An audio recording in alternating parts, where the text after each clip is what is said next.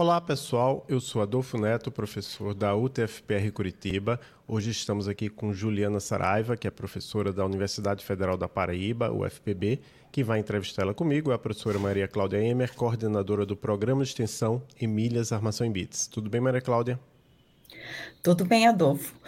Muito contente por estar aqui com a Juliana, né? Fazendo essa mais uma entrevista no Emílias Podcast e para a gente conhecer um pouco dessa mulher também, muito você...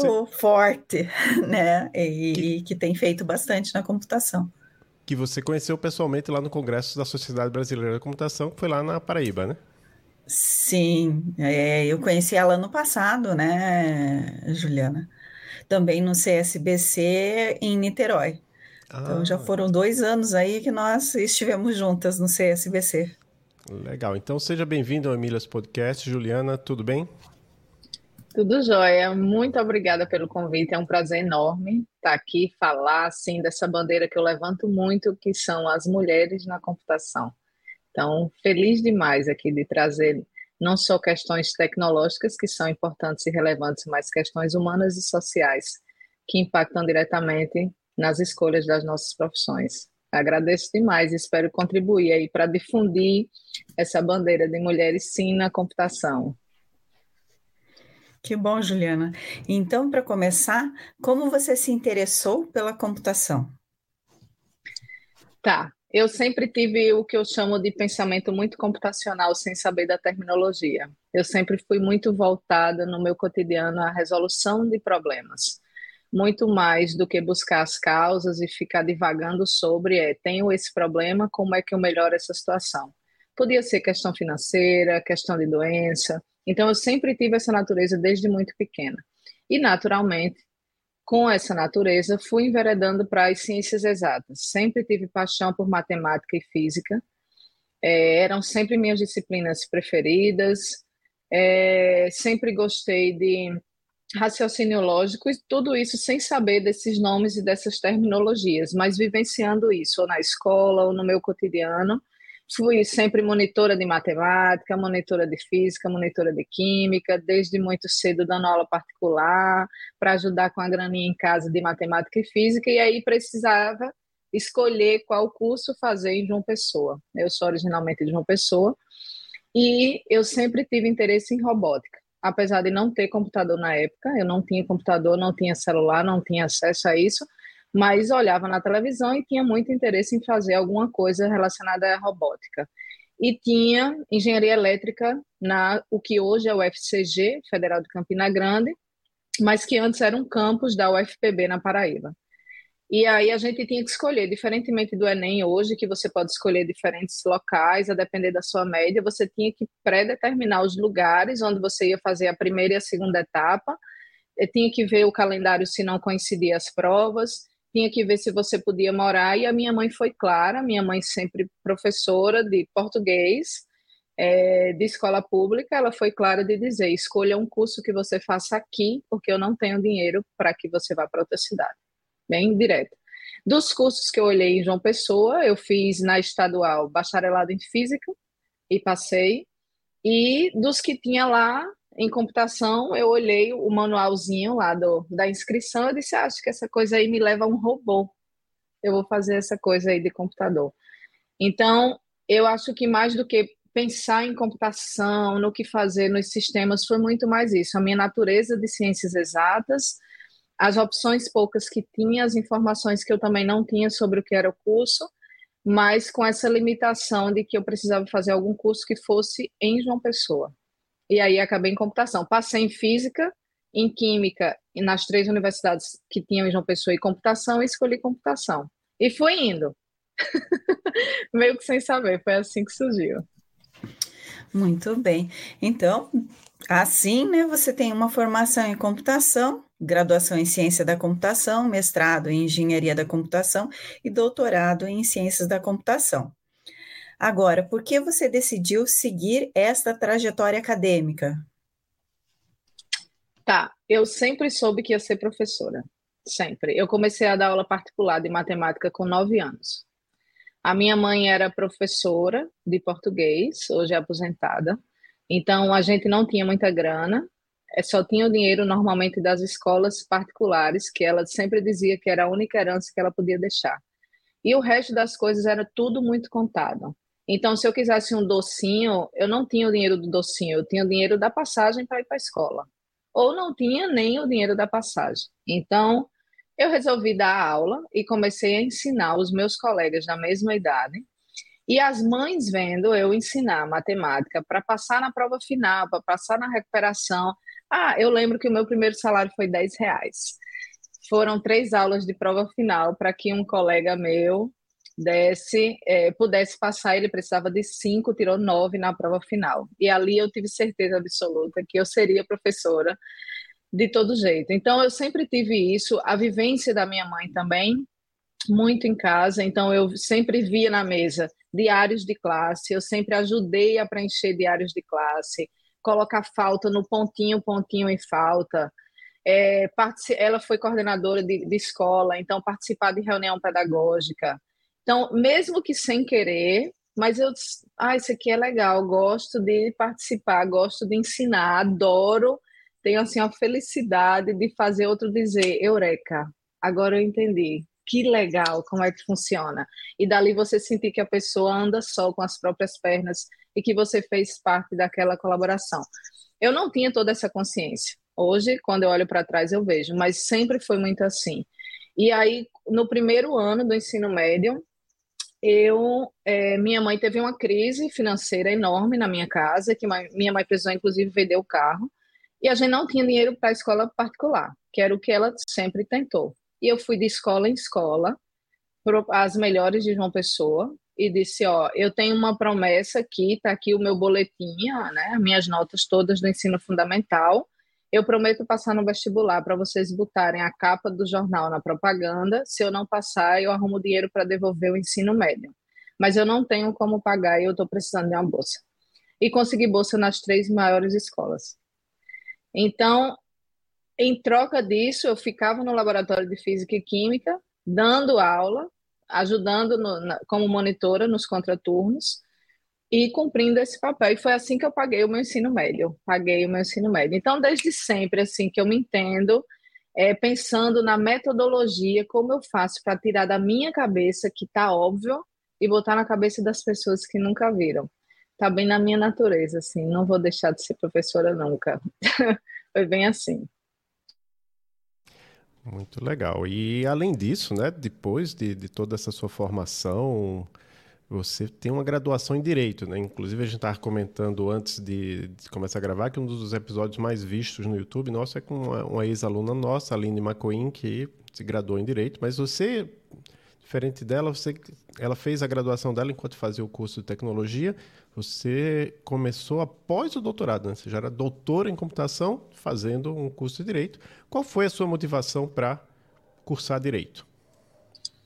Foi uma desmotivação e uma motivação. Normalmente, é, eu, eu costumo hoje ver que as grandes mudanças que a gente tem na humanidade e na nossa vida pessoal vêm de grandes tragédias. A evolução da ciência está cheia de história de grandes tragédias de Segunda Guerra, em que as pessoas tiveram que pensar fora da caixa, ter ali um, um, um saculejo e aí pensar diferente do que o mundo é hoje. Foi o que aconteceu comigo. Eu tive uma decepção acadêmica dentro da universidade porque eu sempre quis ser professora e sabia que no nosso país talvez o caminho maior que a gente tivesse, tanto com relação a salário quanto a, ao status da profissão, do que você podia crescer, seria professora universitária, de, normalmente de uma universidade pública ou privada muito conhecida. E aí eu estava nesse auge, com 26 anos, já concursada, com doutorado, tive uma experiência de ir de, de pedir uma licença ir para a Microsoft nos Estados Unidos. Trabalhei na Microsoft Research, no grupo de engenharia de software experimental. Tive um choque de realidade. Eu sabia disso antes de ir, mas quando você chega lá, da disponibilidade, da disponibilidade dos recursos, da disponibilidade de orientações, do convívio intelectual, do, da infraestrutura física. E aí vivenciei essa grande história, que para mim é um divisor de águas, é, profissional das pessoas, da minha formação, da minha capacidade de desenvolver habilidades, muito eu devo à Microsoft, e volto para o UFPB. Não, volto para o UFRPE. Na época eu era concursada da Rural de Pernambuco. teve, tive esse choque de realidade, tive algumas decepções acadêmicas que hoje eu vejo que é inerente ao ambiente. É, as panelinhas, as escolhas, a subjetividade, o preconceito de mulher, e eu sempre fui muito ativa. Então, eu tive muitos choques de dizer não é para ser assim, ou por que é que está sendo feito assim, ou em reuniões dentro da universidade. Eu fui já do Conselho Superior da Universidade, do CONCEP, já fui coordenadora de curso por oito anos, então eu sempre tive esse perfil muito de é, porquê, do social, do vamos resolver coletivo, vamos resolver o problema. E aí, com, juntando essas decepções com a universidade, deu acordar do conto de fadas, que a universidade não tem só coisa boa, tem muita coisa boa. E, inclusive, um parêntese, eu não saio da universidade nunca, independentemente do que aconteça na minha profissão. Mas até então era muito conto de fadas para mim. E aí, com essa decepção, juntando a realidade que eu via da Microsoft, eu disse: tenho que fazer uma coisa diferente. Não gosto desse status quo. Vou procurar um concurso que eu não precise fazer uma graduação, que tenha um salário maior e que eu consiga voar outras pernas, dar outros ares. E achei auditor da Receita Federal. Era um concurso que não precisava de eu estudar nenhuma graduação. Quando eu comecei a estudar, comprei materiais na internet, livros, cursos e etc. Eu nunca estudei ciências é, sociais, nem aplicadas. Sempre a minha formação foi toda ciências exatas. O que é que aconteceu? Não sabia estudar. Eu ia fazer as provas dos concursos para testar, eu decorava artigo, eu não sabia linkar os conceitos, eu não tinha uma visão geral do ordenamento jurídico, que é natural porque eu estava tentando fazer uma graduação de uma área que nunca foi minha depois de ter estudado 17 anos computação. E aí eu disse, vou fazer o tal do vestibular, porque eu estudo as disciplinas do concurso de forma gratuita, tenho uma formação boa, porque eu sempre dei credibilidade ao ensino superior público, e volto para fazer o concurso. E nessa história, não saí mais. No primeiro semestre, você não pode escolher disciplina, tem que cursar o bloco todo. Eu fui gostando, fui vendo psicologia aplicada ao direito, sociologia jurídica, introdução ao estudo do direito, ciências políticas aplicadas ao direito. E eu sempre tive esse, essa natureza de ciências sociais aplicadas. Eu fui presidente do DCE, presidente do CA de computação, do centro acadêmico. Então, eu sempre tive isso, mas o coração sempre foi maior para as ciências exatas. Então, talvez, se eu tivesse tido mais instrução, talvez naturalmente eu escolhesse direito antes, mas com pensamento de ciências exatas. E aí foi sempre esse equilíbrio, essa conversa de ciências exatas, matemática, física, mais essa coisa dessa luta, talvez por mulheres nesse lugar, por pessoas pobres nesse lugar, por e aí pronto, quando eu cheguei nesse curso para estudar para auditor, eu disse eu acho que não é auditor que eu quero não fui desistindo, fui fazendo curso, fui me apaixonando pela advocacia, que consegue conversar muito bem com a minha profissão de professora, que eu não largo de jeito nenhum, a não ser que eu seja exonerada da universidade. E, e assim estou. Nada de auditor da Receita, nada de nada. 2016 para cá é direito e computação. E assim foi. Tudo meio por acaso, assim. Certo. E agora você está fazendo uma pesquisa sobre as implicações da LGPD na engenharia de software. Até a gente estava conversando antes, conversando antes de começar a gravar, que a gente entrevistou eu Maria Cláudia lá no Fronteiras da Engenharia de Software, Sérgio Soares, que falou até sobre um artigo que você é, é uma autora, né? Mas você pode começar explicando para a gente o que é LGPD? Tá, de forma bem simples, para quem nunca viu LGPD, LGPD é a Lei Geral de Proteção de Dados que foi publicado em 2018 e passou dois anos, até 2020, sem valer o que a gente chama de vacância, para que as instituições e a sociedade conseguissem entender a importância da proteção dos dados pessoais e conseguissem se adequar. Em 2021, ela entrou em vigência total, ou seja, todos os seus artigos começam a valer juntamente com algumas publicações, resoluções, instruções normativas que também servem como norma no Brasil e tem as suas repercussões, tanto quanto uma lei, por exemplo, falando a grosso modo, da Autoridade Nacional de Proteção de Dados, a ANPD. Essa lei visa proteger os dados pessoais, que são hoje direito fundamental. Em 2022, teve uma emenda constitucional e na nossa Constituição, assim como privacidade, intimidade e outros direitos fundamentais, liberdade de ir e vir, etc., proteção a dados pessoais passou a ser um direito fundamental, o que dá um patamar e uma relevância muito maior para quando a gente olha a Lei Geral de Proteção de Dados. Então, ela não vem para atrapalhar negócios, ela não vem para destruir pesquisa, ela não vem para desacelerar a inovação tecnológica. Pelo contrário, ela vem para dar freio aos abusos. Isso tudo veio acontecendo sem nenhuma ponderação. Quantas vezes, até o dia de hoje, a gente recebe ligação inapropriada, uso dos nossos e-mails, fraudes bancárias, é, questões pessoais mesmo, de outras pessoas estarem usando o nosso Instagram, nosso Facebook, nosso telefone, a nossa foto, e isso tudo não tinha punição ou tinha uma punição assim. O ônus argumentativo do setor jurídico era sempre muito maior. Tinha que se abarcar da Constituição, do Código Civil, do Código Penal, de outras legislações que não foram escritas para a sociedade que a gente tem hoje. Uma sociedade super informacional, com muita inteligência artificial, em que o grande ganho hoje de capital é dados pessoais. Dados de maneira geral, em especial dados pessoais.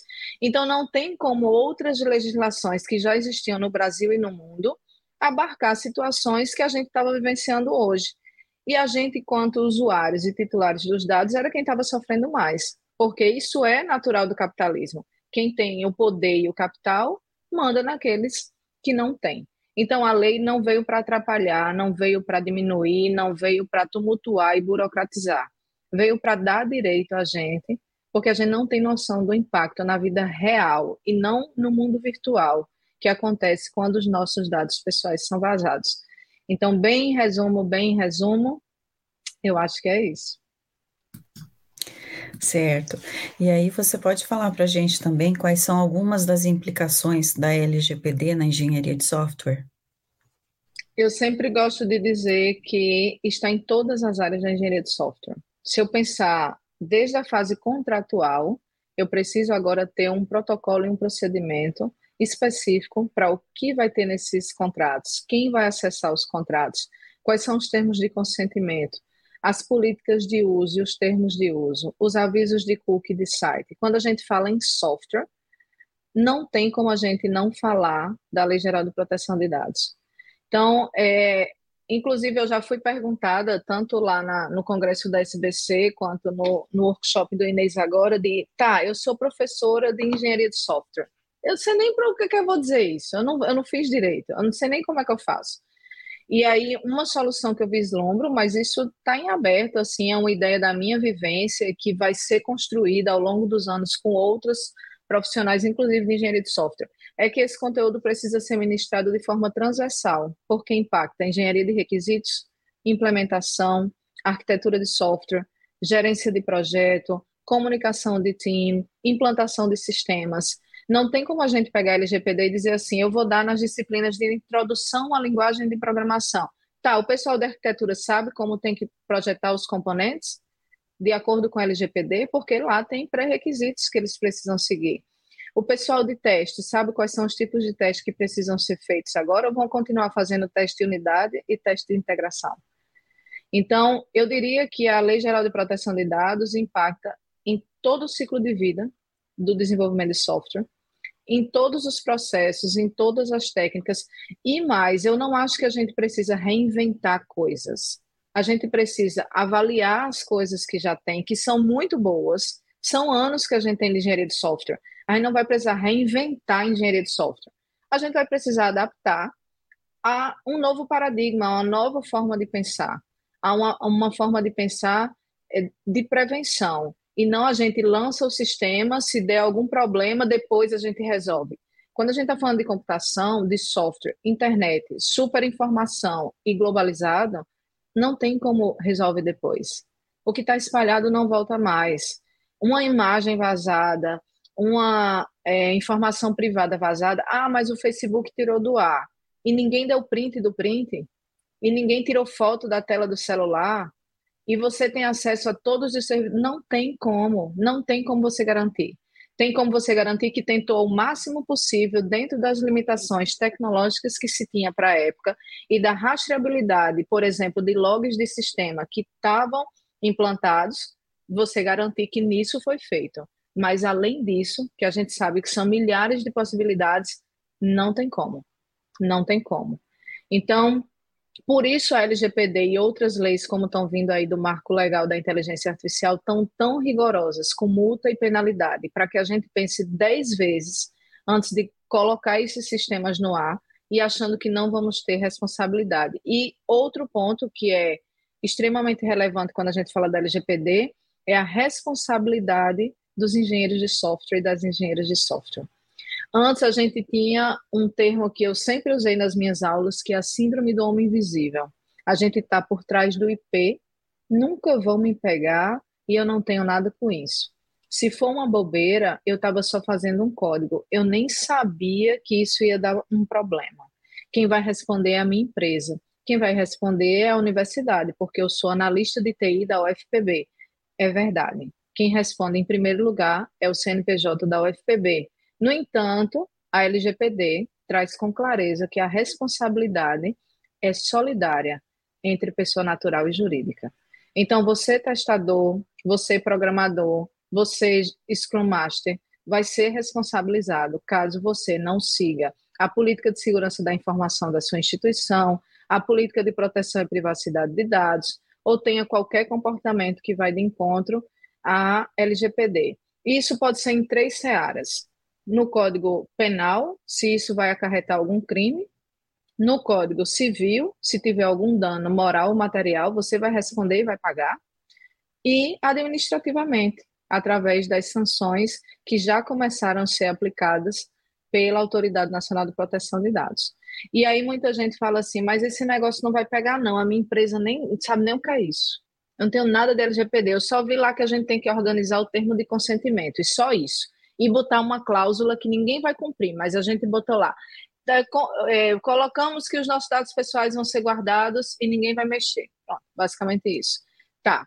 Só que hoje, pelo último é, relatório do Conselho Nacional de Justiça, o CNJ, existem 1.800 é, processos judiciais em segunda instância, ou seja, nos tribunais relacionados à LGPD. Isso eu não estou contabilizando o STJ, o Tribunal Superior de Justiça, e o STF, o Supremo Tribunal. E muito menos contabilizando os juizados especiais de pequenas causas, nem os juízes de primeira instância. Então, sim, a lei está valendo.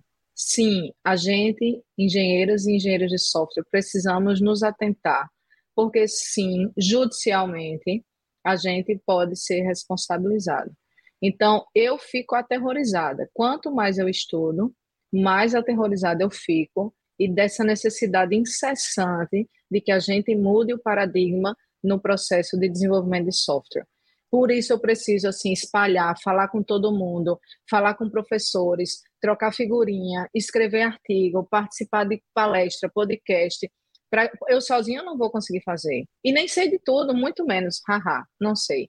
O que eu sei é que eu estou aterrorizada, impacta diretamente, e a gente tem que lembrar sempre, quando a gente pensa assim, ah, lá vou eu ter que estudar outra coisa. Antes da sua profissão, você é um ser humano. Então, antes de ser operador do dado, você é o titular do dado. E você usa software. E eu sempre pergunto assim: quantos softwares você desenvolve no seu trabalho? Não, eu estou trabalhando em dois projetos, dois, dois programas de computador. Quantos softwares você usa? Como usuário, como titular. Abre aí a primeira tela do teu celular e quantos aplicativos tem na primeira tela do teu celular? Todos eles estão usando teus dados pessoais. Então a lei não veio para atrapalhar o teu trabalho, veio para te proteger, porque você é muito mais imerso e está muito mais vulnerável do que você torna as pessoas vulneráveis. Quando as pessoas tiverem essa consciência, a gente entende que ela veio para o bem.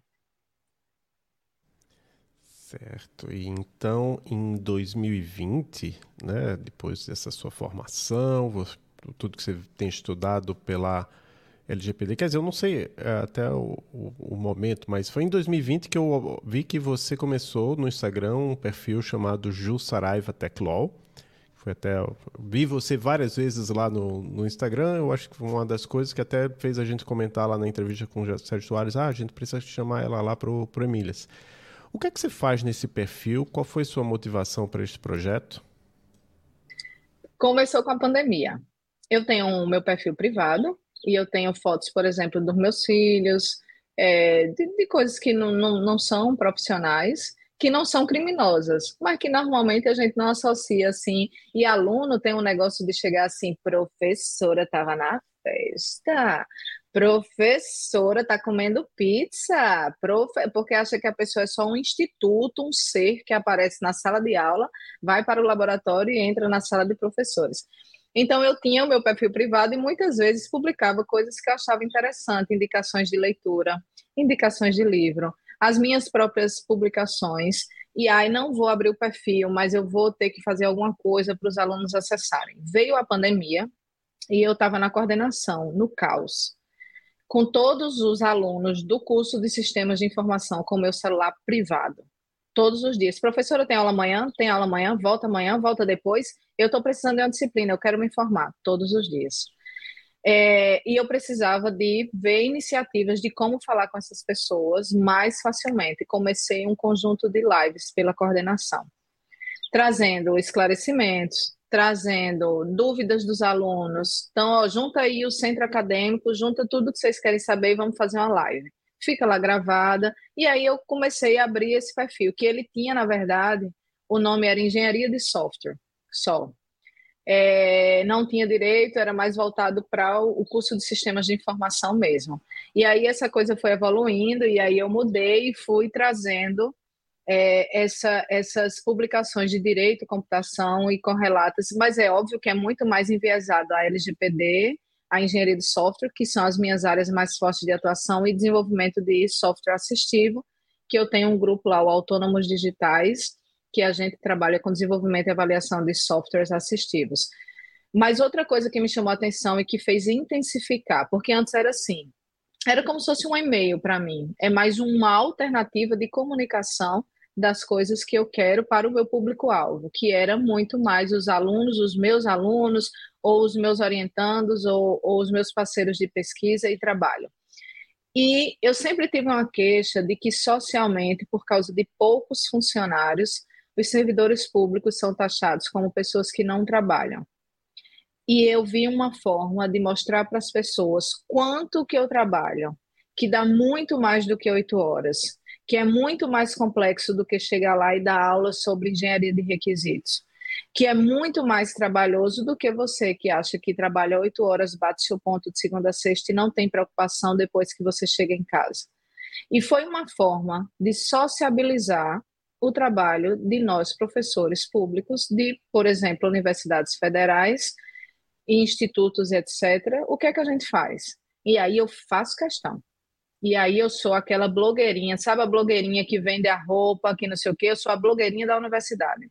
Se eu estou numa reunião, eu tiro foto. Se eu estou no congresso, eu tiro foto. Se eu estou escrevendo um artigo, eu tiro foto. Se eu não dormir analisando estatística, eu tiro foto e eu faço story, e eu participo, e eu digo que isso aconteceu.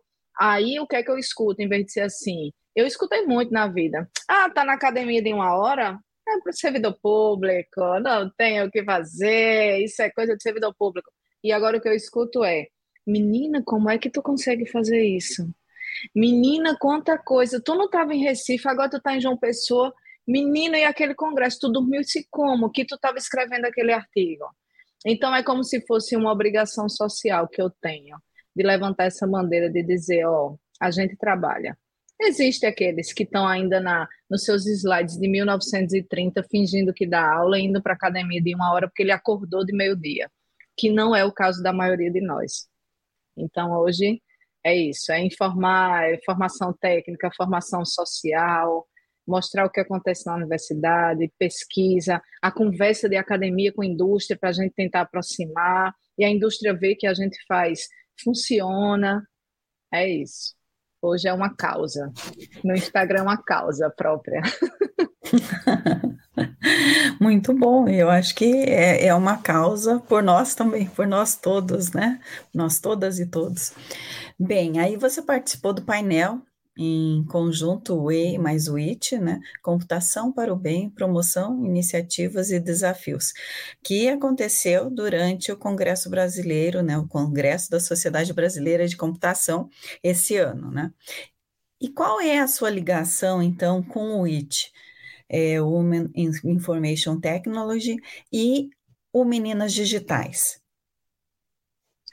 Tá. Na UFPB, a gente tem um programa chamado IT Girls, que é coordenado pelas professoras Thaís, Vanessa e Renata, que é uma das organizadoras do IT. Também está associada a Meninas Digitais. É, então, eu tenho algumas ações de colaboração, eu não consigo estar à frente, porque infelizmente ainda eu não sou onipresente, onipotente e unitudo. Então, eu tenho meu grupo de pesquisa de engenharia de software, mais o autônomos, mais, mais, mais.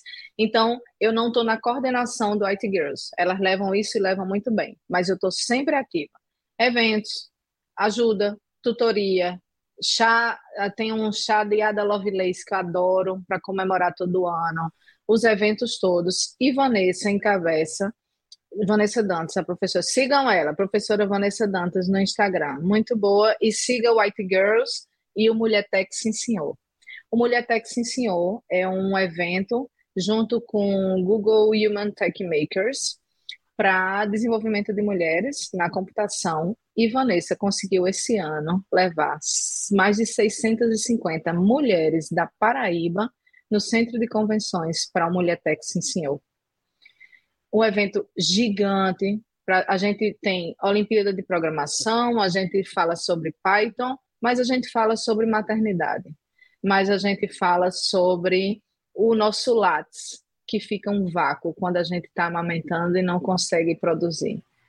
É um espaço em que as mulheres amamentam e dão palestra, é um espaço em que as mulheres têm o um secador e uma chapinha no cabelo, no banheiro, é um espaço em que as mulheres trocam figurinhas de artigos científicos, é um espaço em que as mulheres de 50 anos começam o curso de sistemas porque o filho mandou ela mexer no Canva e ela não sabia. Então, é um espaço humano, tecnológico e social, e eu fico toda arrepiada de falar, porque eu sou apaixonada pelo Mulher Tech Sim Senhor e traz esse protagonismo nas mulheres na computação.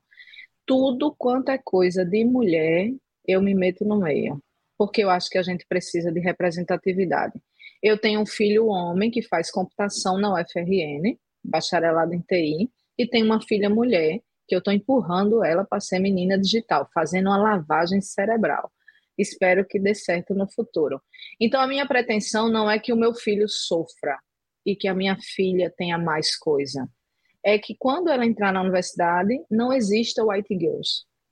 Não existam meninas digitais, porque não vai ser necessário a gente discutir, a não ser que a gente precise de uma thread específica, porque existem as especificidades de homem e de mulheres. Existem os quereres, existem as afinidades, existem as conversas de basinho, que são naturais e saudáveis. Mas não precisa, talvez, no futuro, ter uma trilha na SBC que precise levantar uma bandeira e dizer assim: mulheres têm voz, mulheres sabem, mulheres são competentes, mulheres precisam ser ouvidas. Então, tudo quanto é coisa de mulher e de representatividade, de direito, de computação, de desenvolvimento, disso, daquilo outro, eu estou no meio. Assim eu estou no White Girls, assim eu estou no Meninas Digitais, assim eu estou em tudo que a SBC fizer de mulheres, não nessa bandeira de mais, mas na bandeira de sermos iguais. Eu não uhum. quero saber, eu, eu, eu, adoro ver assim, ó, metade numa mesa redonda, metade homem, metade mulher, metade negro, metade deficiente, metade. Porque isso traz riqueza. Quanto mais diverso o ambiente, mais a gente pensa fora das nossas próprias caixas me dá uma angústia ver aquelas mesas redondas, a lista de palestrantes, a lista de conferencistas em computação de homem, branco, classe média. Nada contra, eu adoro dinheiro, inclusive, certo? Quem quiser me contratar, tô aí. Nada contra dinheiro, adoro viajar, comida boa, computador bom, adoro tudo isso. Mas não em detrimento de tirar dos outros. Todos precisam uhum. ter um espaço mais equitativo possível. E assim eu estou metida em tudo quanto é coisa de mulher, inclusive nas meninas digitais. Fui para o primeiro item e não saio mais. Uhum. É muito bem, né? Na verdade, eu acho que é isso que todas nós queremos, que um dia, né, a gente consiga nem estar fazendo esse, esse podcast isso. falando sobre isso, né? É, que agora a gente vai começar a perguntar um pouco para você a respeito de você, né? Enquanto mulher, você já enfrentou dificuldades na escola, no trabalho, né, na academia, por ser mulher? Então, acho que ah, essas perguntas, talvez um dia a gente nem precise mais fazer, vai ficar tudo para a história. Sempre, enfrento até hoje. Eu sempre digo que eu começo com três, quatro passos para trás. E aí, é, eu tive muitos problemas pessoais com isso, porque eu sempre fui muito assertiva, passando para quase uma rigidez e quase ser rude, porque se eu não falasse dessa forma, eu não era escutada. De fazer assim, silêncio, quando um burro fala, o outro baixa a orelha. Isso é grosseiro de falar, numa reunião de departamento, por exemplo. Isso é grosseiro de falar quando eu estou com um conjunto de professores em que a gente precisa decidir um horário coletivo. Mas muitas vezes, se eu não falasse dessa forma, era assim, tá bom, mas você vai dar inteligência artificial. Não, mas a minha formação é engenharia de software. Não, mas é a disciplina que tem. Então, na minha graduação, eu fui muitas vezes vestida de mulher ou de homem, muitas vezes, assim, bermudão, camisa da Hering, muitas vezes, muitas vezes, porque eu sempre sou muito expansiva, sempre adoro conversar, adoro festas. Isso tudo é mal interpretado muitas vezes no ambiente que é majoritariamente masculino e cheio de preconceito. Então, a gente já sabia os históricos de professores que davam em cima de aluna, que soltava piada, que passava, que dava monitoria. Então, muitas vezes, a aula de fulano, eu ia fantasiada assim, amarrava o cabelo assim, meio arrepiada, para ser feia mesmo. Vamos ser feia para ser feia. E é, eu, na minha graduação, eu tive muito poucas mulheres professoras. Isso é muito difícil para as mulheres. É muito difícil. Porque falta empatia. Por mais que o professor tenha um coraçãozinho e que hoje pense fora da sua casinha, falta aquela referência. Então, hoje eu faço muito assim na minha aula. pergunto logo o nome das poucas meninas que tem e sempre digo assim: vou ter uma dúvida. O que vocês acham isso aqui que acontece? Peraí, só um minuto. Maria, o que é que você acha? Antes de qualquer pessoa. Porque muitas vezes ela é inibida de falar. Então, eu sempre sofri, respondendo de forma objetiva, sempre sofri, e é uma mistura de assinatura de incompetência, você já começa como incompetente, então você tem que chegar chegando. Naturalmente, eu sempre corri mais. Eu sempre achei que eu tinha que escrever mais artigo do que os meus colegas de mestrado. A minha graduação eu terminei em sete períodos e meio, antes de todo mundo. Só se formou de mulher na minha turma eu porque na minha cabeça, se não fosse assim, ninguém me escutava. O meu mestrado eu terminei seis, seis meses antes, tive todos os artigos publicados antes da minha defesa. O meu doutorado eu terminei seis meses antes e fui a minha tese teve que competir porque na minha cabeça era uma ânsia de competição, porque se eu não fosse essa pessoa melhor, eu não conseguiria os espaços. E hoje com a maturidade, eu consigo entender que talvez naquele momento eu tinha que ser essa muito, para que a minha filha, por exemplo, tivesse uma vida saudável.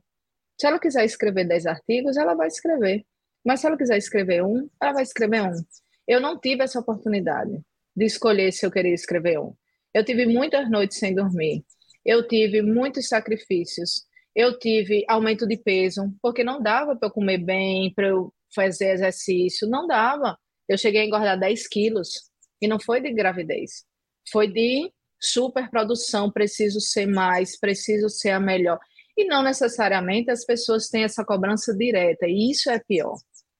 Orientador nenhum, e, e só um parênteses, Sérgio é maravilhoso, certo? Não foi ele. Eu estou com ele somente há 18 anos. Ele foi meu orientador desde pequenininha e está como meu supervisor de pós-doc. Então a gente tem um, um caso de amor há muito tempo, senão eu não estaria com ele, com certeza. É uma pessoa maravilhosa, inclusive, quem quiser orientação. É, mas das outras pessoas, você não tem uma cobrança assim, cadê o seu artigo? Mas você simplesmente não tem voz. E isso é o que maltrata mais as mulheres, porque até quando as pessoas não têm intenção dessa imposição para a gente, a gente está tão acostumada a essa imposição que às vezes um colega seu de trabalho diz uma frase que é mal interpretada e que você entende que é uma super cobrança e que você vai lá, então eu vou preparar a disciplina de engenharia de software que ninguém nunca deu na vida, ao invés de ser uma evolução natural. Não, eu tenho que virar à noite porque nesse semestre eu tenho que revolucionar, porque fulano disse na reunião que a minha disciplina não sei o que lá. Então, acho que sim, existe. Sofri muito e ainda existe essa, essa sofrência. Quando eu me vejo nos lugares maiores, eu me vejo só. Isso para mim é horrível. Eu não acho mérito nenhum. Ó, Juliana é muito boa, só ela tá lá de mulher. Pelo contrário, a sociedade é muito ruim porque tem muita mulher muito melhor do que eu e não tem oportunidade de estar aqui, sei lá por quê. E eu estou falando, a gente está falando numa bolha, porque a gente está numa bolha. A gente é instruído, estudado, está na universidade, em congressos em que as pessoas têm formação científica, social, política, e mesmo assim, quando eu olho para o lado, eu não tenho coleguinhas. E são coleguinhas muito massa, são coleguinhas que estudam muito, são coleguinhas que têm artigos muito bons, mas que não são convidadas, em detrimento de outras. E, naturalmente, a gente tem uma diferença de número quantitativa. Historicamente, entram muito mais homens do que mulheres, e dessas entradas, historicamente, você tem muito menos mulheres formadas. Beleza. Naturalmente, durante alguns anos, vai ter que ter na mesa redonda muito mais homens, porque naquela área só estudam homens muito mais do que mulheres. Aí é onde eu acho que a gente pode fazer a diferença. Esse programa, esse projeto de vocês, o Meninas Digitais, é fazer assim, porque você está um acúmulo de pessoas na área de engenharia de requisitos? Por que você não vai para algoritmos? Por que você não vai para segurança da informação em redes? Por que você não vai mexer com blockchain? Porque parte do pressuposto na nossa própria formação que essas mulheres não é para estar tá lá. É porque mulher sabe conversar. Então, mulher vai para a engenharia de requisitos. Não, a gente sabe conversar. Só que a gente sabe conversar de um jeito tão bom que o nosso programa normalmente é melhor, porque a gente entendeu melhor o usuário. Então, falta essa chave ainda, sabe? Eu acho que a gente tem muito mais espaço. Programas como esse é um grande espaço. Na minha época, eu digo que se eu tivesse meninas digitais na minha época, eu era o foguete. A presidente da SBC e da presidente de, de tudo quanto era coisa era eu há muito tempo. Porque eu não tinha isso, eu tive que carregar isso nas costas sem saber do nome. Eu fui me atentar à palavra feminismo e ao significado lá para o mestrado. Eu tinha uma coisa assim: ninguém toma meu lugar, ninguém me manda em mim. Era muito mais uma coisa arraigada. Eu sou paraibana, ninguém manda em mim, eu sou quase a rainha do cangaço, do que feminismo, espaço, voz, vez. E aí eu sempre digo para as minhas alunas, é, são duas coisas que eu faço muito, e faço consciente e faço achando bom. Processo seletivo, eu sou sempre cotista. Então, pessoa com deficiência, negro, pessoa é, mulher, ou qualquer outra minoria, eu escolho logo. E deixo as competências técnicas de lado mesmo. Porque competência técnica, o que não falta na sociedade informacional, como a gente tem, é ir no Google, e no YouTube, e compra o livro, e faz um curso online, e você desenvolve a competência técnica. A competência técnica é um raciocínio lógico de um teorema que alguém já estudou, você aplica indefinidamente até você aprender a fazer a coisa. Isso é a definição do que é uma informação técnica. Agora, informação humana, a gente pouco discute e pouco dá atenção. Então, ah, esse aluno, só porque é mulher, mas ela escreve tão ruim, ela vai fazer um curso de português. Ela vai aprender. Mas se ela não tiver aqui no meu grupo, ninguém vai escolher ela. Então, eu sou cotista mesmo, meus editais na universidade são cotistas, tem lá explícito. Três vagas, duas para mulheres e uma para menino. Se não preencherem, Aí eu abro uma segunda seleção para entrevistas etc. E a segunda coisa é, todo lugar que eu chego, que é melhor do que o que eu estava antes, eu tenho que puxar uma mulher. Como assim? Ah, eu dei uma palestra. Pois deixa eu chamar fulana para participar da mesa redonda comigo, ela é uma ótima advogada. e sabe muito bem de LGPD. Ah, eu vou escrever um artigo, me chamaram um artigo técnico na revista Horizontes. Tá, eu posso convidar uma menina, uma professora que trabalha com segurança lá da Federal do Mato Grosso, que é muito boa nisso. Então, todo lugar que eu chego, que é um status quo melhor do que eu estava antes, vai vir mais uma. Se a gente fizer isso, elas começam a aparecer. Porque o que não falta é mulher boa. Certo, é, você falou várias coisas. Um, uma coisa que. Assim, a gente sempre pergunta se você participa de algum grupo de apoio para mulheres na computação. Você já falou um pouco do, do IT uhum. Girls. Mas aí eu queria saber, não sei se tem mais algum grupo e se no direito, se, se tem algum grupo de apoio para mulheres no direito, se isso é um problema no direito. É igual à computação igual. É uma, é uma profissão que entram mais mulheres, mas quantas ministras você tem? Então, se você pegar as grandes representatividades, elas normalmente são masculinas, assim como computação. E aí, minha irmã, do coração, paixão da minha vida, sempre diz assim: minha filha, você é a louca, você quer ser o quê quando crescer? É professora, é advogada, é não sei o quê. Eu digo, eu quero ser tudo porque falta mulher em tudo. Eu não posso ficar metade de um e desistir do outro. Até que essa luta eu me sinta por satisfeito, ou, ou sugue as minhas energias todas de dizer, não aguento mais. Eu quero estar em todos os lugares de direito e computação, porque em direito é muito parecido. Não, eu fiz a minha graduação na UFRN, Federal do Rio Grande do Norte, não tem um grupo como IT Girls, em que apoia as meninas, que dá, que tem iniciativas o ano todo, que acolhe na recepção dos feras, que diz assim as maiores dificuldades, que vai lá no fim do curso e diz assim, tá, tá reprovando nessa disciplina, vamos dar uma oficina de Python. Não existe como tem White Girls na UFPB. Eu não conheço lá no curso de Direito. O que tem no curso de Direito é o DEFEM, que é um grupo de pesquisa de direitos, feminismos e democracia, coordenado pela minha orientadora do TCC, professora Mariana de Siqueira, também trabalha na área de direito digital, e tem algumas iniciativas como essa, de estudar o tema de feminismos, democracia, legislações, normas, etc. E que acaba com as suas iniciativas fazendo um pouco de extensão também. Faz a pesquisa do grupo de pesquisa, mas faz um pouco de ações de extensão, acolhe muito bem as meninas, etc.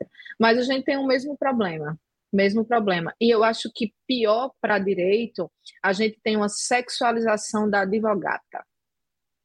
Se o homem está bem vestido, você parte do pressuposto que ele é um exímio, excelente advogado.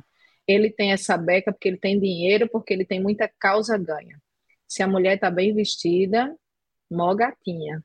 Eu não quero saber quantos processos ela tem, nem quanto competência ela é.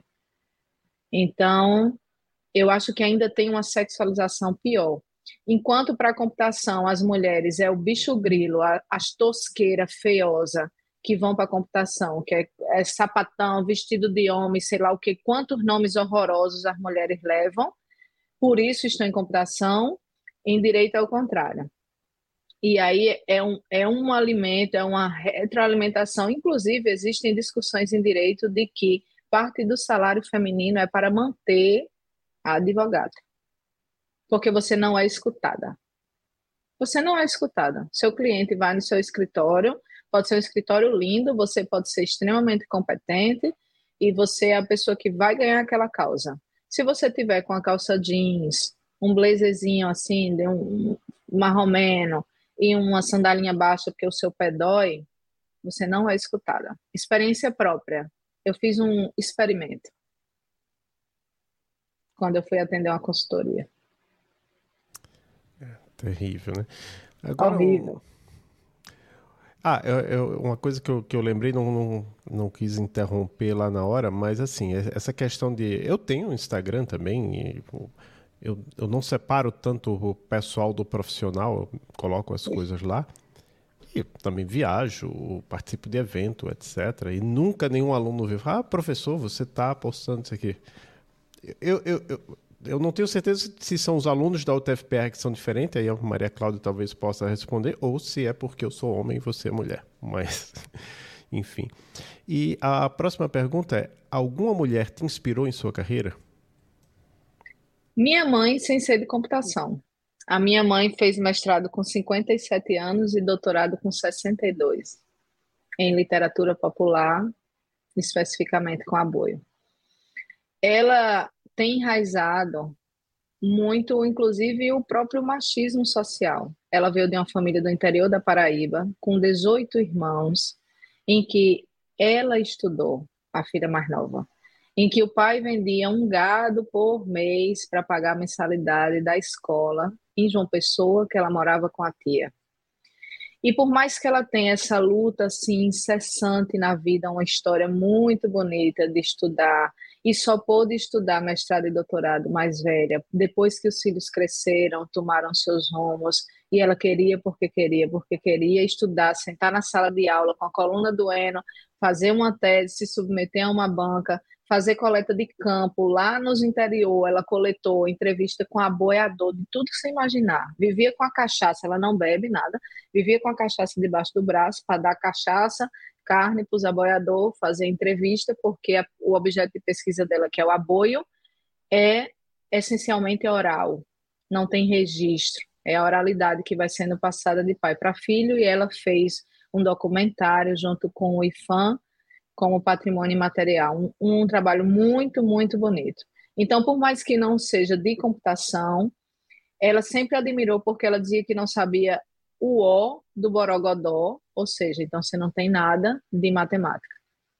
E ela achava assim, vislumbrava que eu era a menina da matemática. E minha filha, ela falava isso como se eu tivesse ganho, sei lá, um Guinness, um prêmio Nobel, sei lá a gente em qualquer lugar ia comer um cachorro quente, não, porque a minha filha da matemática, de não sei do que.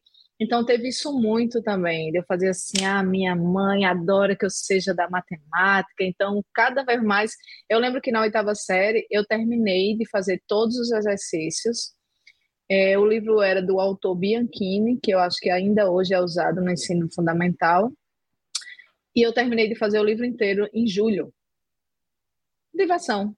Estudava na frente, fazia os exercícios todinho, todos, de cabo a rabo no caderno. Pegava três, quatro matérias e estudava. Então tinha isso desse feedback dela dizer: "Você terminou o livro todo, que lindo, a minha filha ama matemática. Meu Deus!" E tem essa coisa dela, ela tem ainda algum muito machismo, mas desse histórico dela, dela não entender. Muitas vezes eu sou disruptiva, ela faz assim, ai meu Deus, a minha filha é meio doida. Eu digo, não, mãe, é você que está entendendo errado. Não é assim mais.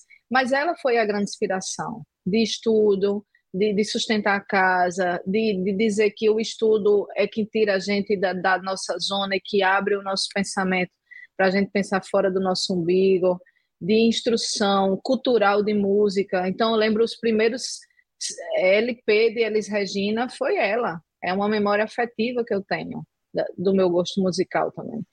Então, ela é a minha grande high-tech, meninas digitais sem, sem mexer no mouse. Agora que você falou em gosto musical, lembrei de outra coisa, né? Você faz mais alguma coisa, né? Você canta muito bem. Eu ainda não ouvi, mas todo mundo me contou que canta muito bem. É minha terapia, minha gente. É assim, se não der certo na computação e no direito, eu boto uma latinha na rua e vou tocar violão.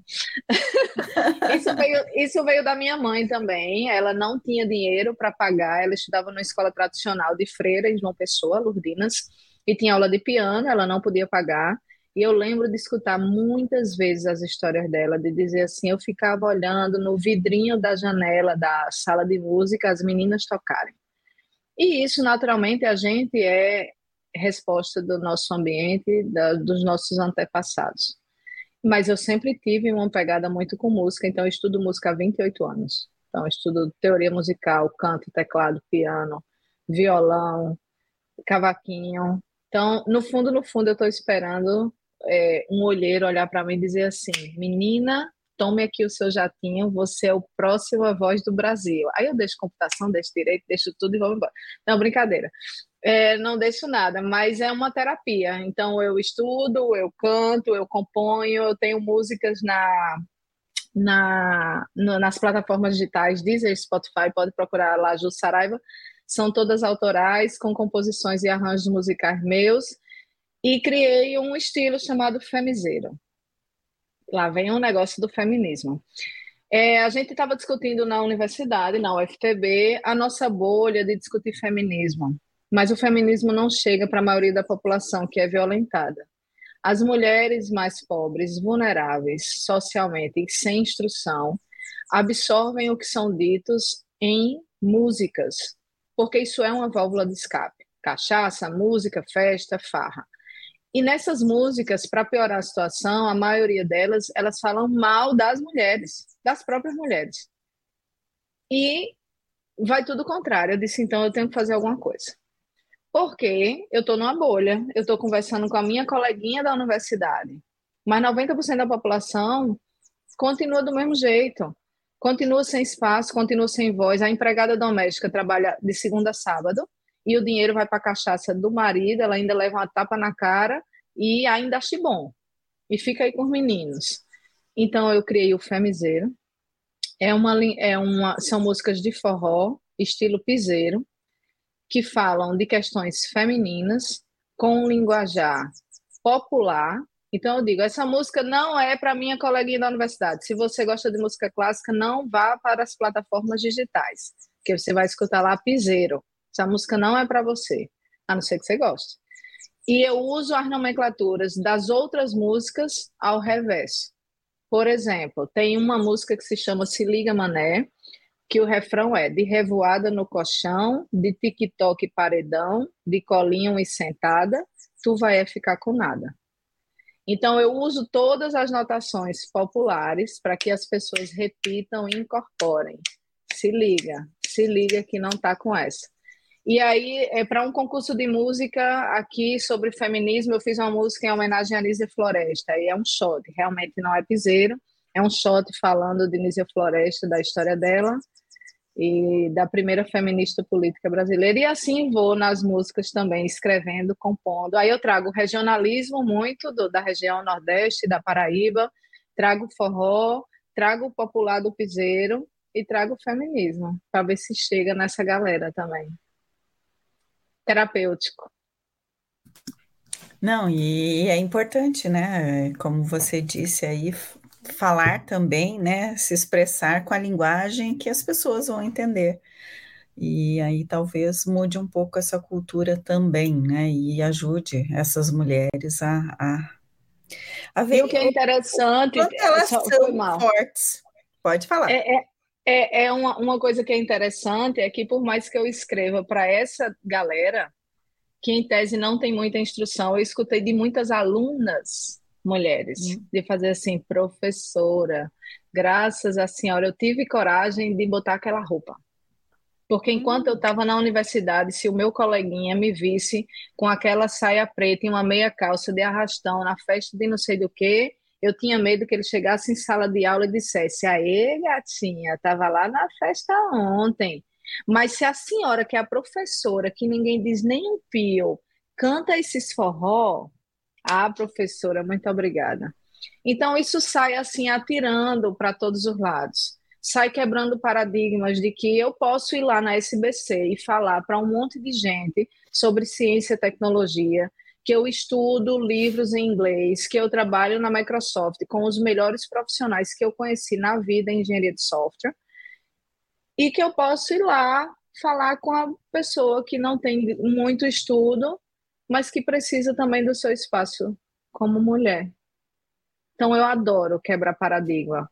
É tanto que eu não digo, é, muitas pessoas assim de computação não sabem da minha vida musical e quando descobrem faz, oh, como assim? E vice-versa. Lá no meu perfil de música, acho que está perto de 9 mil seguidores. Tem muito mais. Então, às vezes eu digo que eu sou melhor musicista do que professora. porque a galera segue mais, o popular segue mais do que de professora. Assim como vice-versa, até para não afastar as pessoas, porque tem isso também. Quando as pessoas falam, ah, estuda, é da universidade. Não, eu não vou escutar, eu não vou ver, eu não vou. Então, pronto, cada um no seu quadrado. Quem descobrir que curta esse, essa quebra de paradigma, mas em tese, quando eu toco com banda, então ninguém sabe que eu sou professora, não. Então, vou lá dar minha aula, faço minhas coisas de sete horas, arrumo meu violão e vou lá tocar. Tudo certo. Muito bom. Muito eu bom adoro. mesmo. Que bom. E aí, uma, uma pergunta que a gente sempre faz, né, também é: o que você diria para meninas, mulheres que estejam pensando em seguir a área da computação? Como uma forma de motivação, né, para que elas sigam essa carreira também. Que é maravilhosa, que sigam, que o trabalho é árduo, mas que se a gente pensar fora da caixa, vai ter muito mais prazer do que solução, do que problema. E hoje a gente tem muito mais espaço. Se vocês procurarem um pouco, vocês vão encontrar apoio institucional. Isso está sendo muito mais falado. Vocês vão, vocês vão encontrar bolsas e auxílios financeiros de fomento, instigando mulheres na computação. Então, esse momento agora é, é o momento das mulheres é, terem esse crescimento e às vezes até em detrimento dos homens mesmo, infelizmente, mas vocês tiveram muitos anos ganhando sempre. Então vocês precisam perder um pouco para a gente chegar no igual e não ter mais isso. Mas existem muito mais programas, cotas, bolsas, financiamento, mulheres empreendedoras. O que não falta são espaços profissionais e sociais para vocês seguirem a carreira de computação. E eu sempre gosto de usar um termo que meus alunos adoram, principalmente até o quarto período, que são bem novos, eu sou quase uma avó, né? Eu com um filho de quase 20 anos, eu estou quase uma avó. Então, é, os alunos ficam excitados, eu digo, ó, não se espantem com programação, vocês só tiveram péssimos professores. Porque quando vocês tiverem um guia certo, um orientador muito legal, que bote você para entender quanto que isso é legal. Quando você terminar o seu programa, que ele funcionar, você vai ter um orgasmo intelectual. Então, é isso, muito bom, bom, é muito legal. Eu adoro programar, adoro linguagem de programação, adoro arquitetura e componentes, adoro APIs e é massa. Se você não gosta ainda, é porque eles ensinaram errado. Prometo. Certo. Agora vamos para um momento que a gente chama de momento indicações aqui do podcast, onde a gente pergunta para para entrevistada se tem algum livro, filme, série, podcast, quadrinho, qualquer coisa da área ou não que você queira indicar para os nossos e nossas ouvintes. Eu vou começar indicando uma coisa que está no momento que a gente está gravando está sendo bastante comentado aqui no Brasil, que é uma série nova chamada Cangaço Novo, que duas curiosidades. Uma é que os roteiristas são. Quer dizer, eu acho que tem várias curiosidades, mas uma é que os roteiristas é, é uma mulher e um homem, né? Por sinal, é um casal, né? Mariana Bardan e Eduardo Melo. Outra é que se passa no Nordeste, né? Então, tem um, porém, talvez algumas pessoas, eu particularmente não sou muito fã, porque é, é uma série que tem muita violência, né? Então, se você não gosta de violência, já fica o aviso para você não assistir. Tem bastante violência mesmo, como uhum. um dos filmes mais famosos do Brasil é Cidade de Deus, também. Se você é, como é, tolerou a violência de Cidade de Deus, não vai achar provavelmente. Consegue. É. é consegue assistir Cangaço Novo. E a, a curiosidade adicional é que é, o, é, é uma série que são em oito episódios, então são quatro episódios são é um diretor que eu realmente não lembro agora o nome, mas o que importa para gente aqui do contexto da UTFPR é que os outros quatro são de um egresso da UTFPR, Ali Moritiba, ele é diretor de cinema, bastante conhecido entre os diretores de cinema no Brasil e ele, ele dirigiu quatro episódios e ele é formado aqui por um curso de especialização da UTFPR. E já que a gente falou essa questão de, ah, não sei o que, é, é especialista, acho que tem um livro que eu gosto muito, ainda não terminei de ler, mas faz tempo que eu estou lendo, chama Por que os generalistas vencem em um mundo de especialistas? Que acho que tem tudo a ver com a sua trajetória, né, de ser doutor em computação e é, formado em direito, então eu deixo aí essa dica para quem está ouvindo e dei o tempo aí para você pensar e decidir o que é que você vai indicar. Ah, eu tenho um que não é técnico. Porque, como eu disse, eu parto do pressuposto que os técnicos, a gente nos nossos ciclos, vamos trocando essas figurinhas e principalmente em computação, quando você acha que sabe, você não sabe de nada. Ou o seu aluno que está indicando qual é a melhor API, porque ele testou aquilo e ficou muito mais legal e muito mais seguro. Então, eu, eu, eu já consciente disso e acho super fantástico também. Quem convive comigo sabe disso, que eu aprendo muito mais do que ensino. É, um livro para mim de amadurecimento como pessoa foi A Sutil Arte de Ligar o Foda-se e A Coragem de Ser Imperfeito. Esse, esses dois livros me ensinaram que, por mais que eu lute para ter os meus espaços e das minhas coleguinhas, eu tenho muitos defeitos e tenho que colocar as minhas vulnerabilidades expostas, porque com elas é quando eu consigo crescer muito mais. A vida fica muito mais leve e eu tenho que ligar o foda-se algumas vezes, porque eu não vou conseguir resolver a vida de todas as pessoas. Eu já cheguei a ter 17 orientandos, porque eu tinha certeza de que se eu não pegasse, ninguém pegava porque eu tinha certeza que eu tive uma ajuda de alguém, eu tenho que devolver, mas eu já devolvi, eu já estou fazendo, eu faz anos que eu estou fazendo e dando as oportunidades. E essa maternização dos meus ambientes de trabalho, eu consegui assim me desvencilhar. Isso era com aluno, com colega de trabalho, com parceiro de artigo. Não, não precisa escrever não, vá para a praia. Vá, porque você precisa, desde que eu fico aqui sem a minha praia, porque eu preciso fazer isso por você. E aí, então, indicação de livro, A Sutil Arte de Ligar o Foda-se. Para mim, é um divisor de água. E a segunda coisa, para você que quer ser pesquisador, partindo do pressuposto que as pesquisas só existem porque existem erros e incompletudes, é a coragem de ser imperfeito. Sejam sempre imperfeitos. Assim a gente tem a evolução da ciência. Se você for partir do pressuposto que você sabe tudo, arrume outra profissão. Pesquisador, não. Não vai rolar.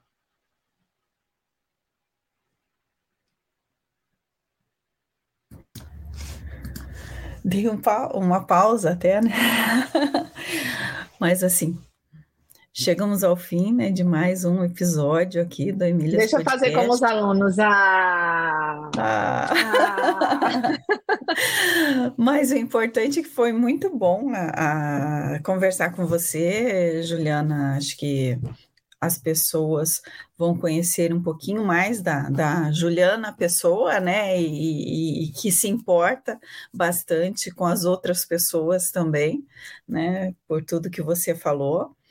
E achei lindo também a, a sua inspiração na sua mãe, né? Que pelo jeito é uma pessoa também iluminada, né? Então eu gostei bastante dessa nossa conversa e espero que os nossos e as nossas ouvintes, né, principalmente, gostem também é, desse episódio.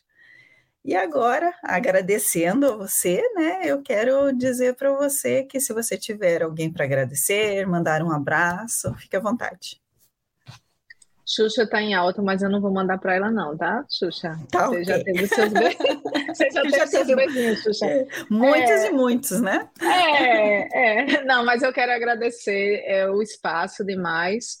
É, todos, todos esses suportes, eu acho que para as meninas todos precisam ser evidenciados, precisam ser publicizados. E mais do que isso, mais do que estar na foto do Instagram fingindo que é bonito, eles precisam ser vivenciados pelas professoras, pelas profissionais, pelas alunas. Então, se manifestem, saiam da sua zona de conforto, vão para os cafezinhos, vão para as oficinas, vão. Às vezes o que acontece muito comigo, às vezes é assim, com essa chuva de coisas que tem, você o corpo sente cansado, mas faça as escolhas, porque muitas vezes eu fiz essas escolhas de fazer assim, não, não vou para isso. Eu vou para isso. Ah, mas tu vai para um cafezinho de Ada de Lovelace? Vou. E sair de lá assim, ó, mais leve, mais feliz, mais confiante talvez com mais energia para, inclusive, resolver uma questão técnica, porque a gente precisa disso. Então, agradecer a to todos esses movimentos das meninas digitais, das Emílias, IT Girls, Mulher Tech e tantas outras que a gente consegue achar aí pelo meio do mundo, e às vezes que não tem nomes, mas tem ações dentro das empresas, das grandes corporações ou das startups, as meninas e os meninos que fazem esse movimento de inclusão de aceitação, de não preconceito, para que a gente chegue é, um dia e a gente não precise ter podcasts como esse para discutir, mas que é, isso já seja incorporado socialmente. E eu também não posso deixar de agradecer demais, porque essa minha visibilidade, inclusive, não só humana, mas técnica, veio também com o apoio de um grande homem, que foi o meu supervisor. Então, ele, desde sempre, foi quem lá bancou, junto com os projetos, que escrevemos juntos os financiamentos. E só um detalhe para quem eu falei que eu tive essa decepção acadêmica que me fez também ir voltar para o direito e voltar para a academia, é, mas foi a universidade que fez estar eu estar em todos os lugares. Todas essas viagens que vocês veem no Instagram são fomentadas por projetos de pesquisa.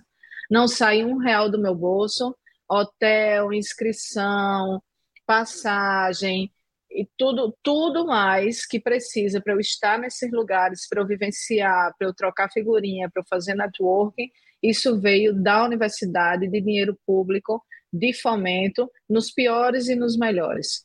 Bolsa, eu tive bolsa de mestrado, bolsa de doutorado, bolsa de pós-doc, tudo isso veio e veio na abertura de um grande homem, que não foi uma grande mulher, que foi o meu supervisor que sempre me deu um voto de confiança. E um parênteses, Sérgio, eu conheci num evento no SBLP em 2003 e bati na porta, na cara de pau e disse, eu oh, estou terminando o meu curso, lá eu vi que tu é da engenharia de software e ele falou assim, sem querer saber se eu era homem ou mulher, fale comigo pelo Skype, Skype na época, que tá tudo certo. E é, para a seleção foi assim: eu estava nos Estados Unidos, trabalhando na Universidade da Flórida, fiz a entrevista com ele e ele abriu todas as portas. Então, vê que massa que funciona. Não precisa eu ser mais ou ele ser menos. A gente é tudo junto. Tudo que você for ver, meu, tá meu e Sérgio Soares. Meu e Sérgio Soares. E a gente troca essa figurinha e temos filhos e netos e sobrinhos acadêmicos. E é isso. A, a gente dá essas oportunidades não quer saber de gênero. Não, o, o objetivo de você estar ali na universidade é sua competência técnica. Se tem, você tem cabelo vermelho, amarelo, anda descalço, de casar, não tô nem aí. Você precisa ter aquela habilidade para a gente seguir e tocar o projeto. E foi isso que ele fez. E a gente está aí como eu chamo ele de pai, ele tem raiva, mas é o meu pai, para sempre o meu pai acadêmico, é um grande exemplo, e eu não posso deixar de agradecer ele, o Inês, CNPq, CAPES e as instituições de fomento públicas que fizeram com que eu chegasse até aqui, tivesse essa visibilidade e vocês, por exemplo, me procurassem para trocar essa figurinha. Tudo sem esse dinheiro eu não ia conseguir, até o computador que eu estou usando aqui. Muito bom. Então, eu deixo a mensagem final aqui para quem está nos escutando, seja no, como podcast, quem está nos assistindo no YouTube. Quiser apoiar um pouco o projeto, é compartilhar os episódios, curtir onde dá para curtir, né? E assinar onde dá para assinar. Tudo é de graça, né? A gente não, não cobra nada de nada, mas é, é legal saber. Também quem estiver no YouTube dá para comentar. Também eu acho no, no Spotify, onde a gente vai deixar o link para o seu perfil lá no Spotify. Quem estiver no Spotify também tem um lugar onde a gente deixa a pessoa colocar sua opinião sobre o episódio. E, para finalizar, a todos e a todas que nos escutam, até o próximo episódio do Emílias Podcast Mulheres na Computação.